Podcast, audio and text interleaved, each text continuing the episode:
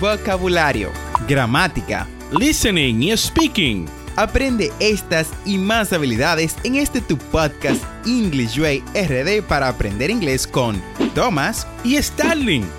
Vamos, ¿qué esperas? Exploremos el idioma a tu paso de forma divertida en este nuevo episodio. Bienvenidos a English Way RD, el podcast donde aprenderás inglés de manera divertida y efectiva. Soy tu anfitrión Thomas y en este episodio 183 vamos a explorar una diferencia clave en el uso de dos palabras muy comunes en inglés, jet y steal. Estas palabras pueden parecer similares, pero tienen usos bastante distintos.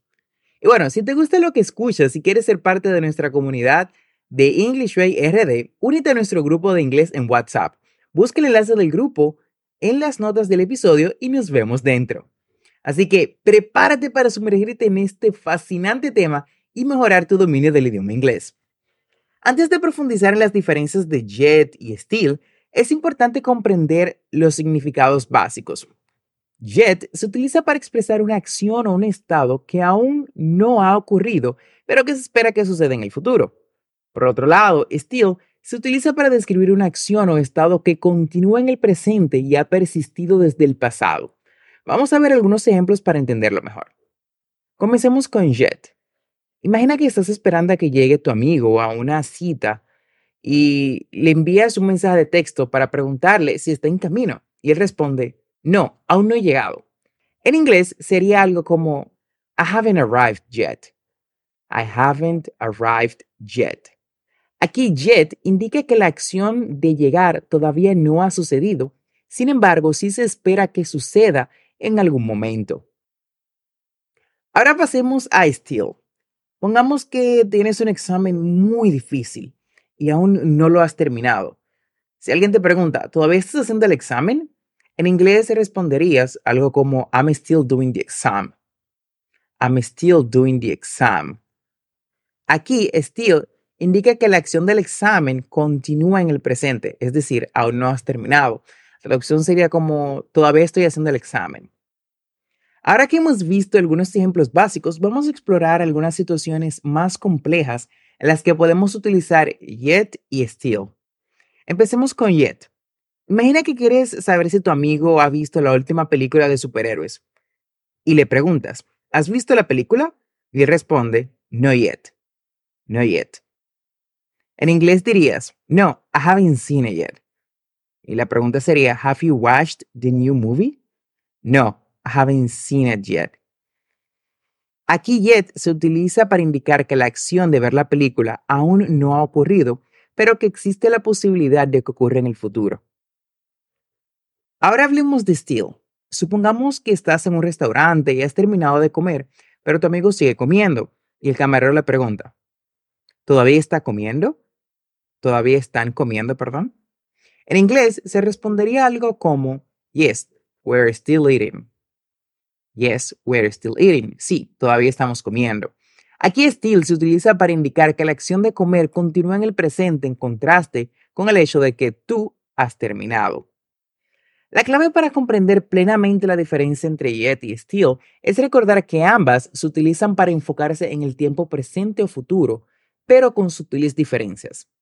Yet se refiere a algo que aún no ha ocurrido, pero que se espera que ocurra, mientras que still se utiliza para describir una acción o estado que continúa en el presente. Veamos algunos ejemplos más para consolidar este conocimiento. Imagina que quieres preguntarle a un amigo si ha terminado de leer un libro que le prestaste. Y le preguntas, ¿has terminado el libro?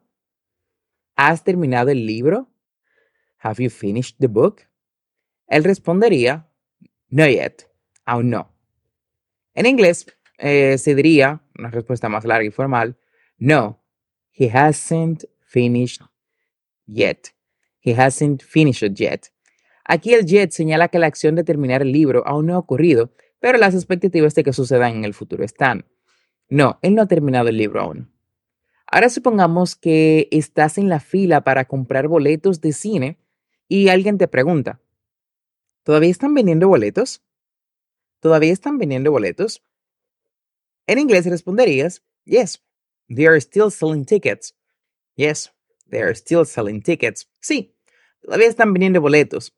Aquí still se utiliza para indicar que la acción de vender boletos continúa en el presente a pesar de que estás en la fila y aún no has comprado los tuyos.